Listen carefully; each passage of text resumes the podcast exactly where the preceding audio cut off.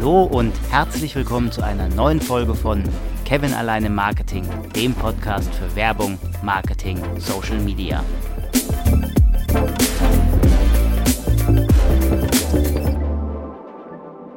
So, extra zwei Wochen diesmal gewartet, um dir den Net Promoter Score als Kennzahl der Kundenzufriedenheit vorstellen zu dürfen. Warum aber zwei Wochen? Ganz einfach, die deutsche Fußballnationalmannschaft hat gespielt und man kann nun die Kundenzufriedenheit oder in diesem Fall besser die Zuschauerzufriedenheit als Beispiel nehmen. Aber erstmal allgemein. Was ist denn der Net Promoter Score überhaupt? Unter dem Net Promoter Score, kurz NPS, versteht man eine Kennzahl, die Aufschluss über die Zufriedenheit von Kunden eines Unternehmens gibt.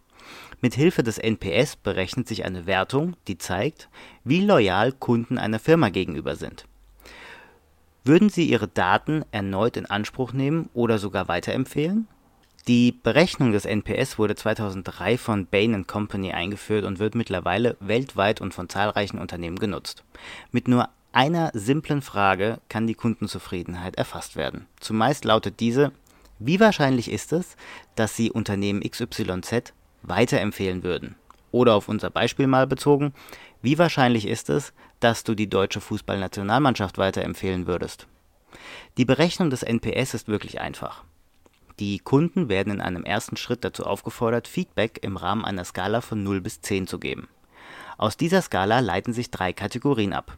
Von 0 bis 6 sind das die sogenannten Detraktoren, von 7 bis 8 die Indifferenten und von 9 bis 10 die Promoter. Die Detraktoren würden das Unternehmen nicht weiterempfehlen.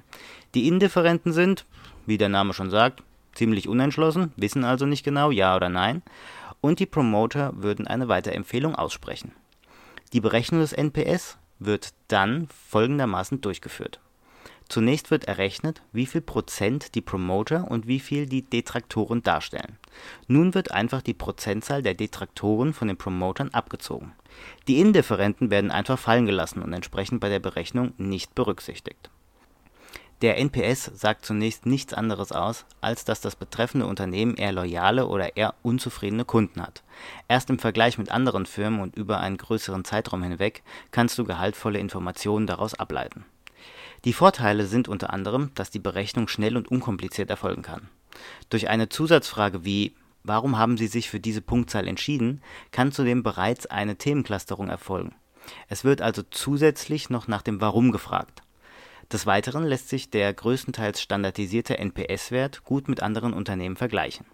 Dadurch sieht man auf einen Blick, wie man in der eigenen Branche und im Gegensatz zu den Konkurrenten bei der Kundenzufriedenheit abschneidet.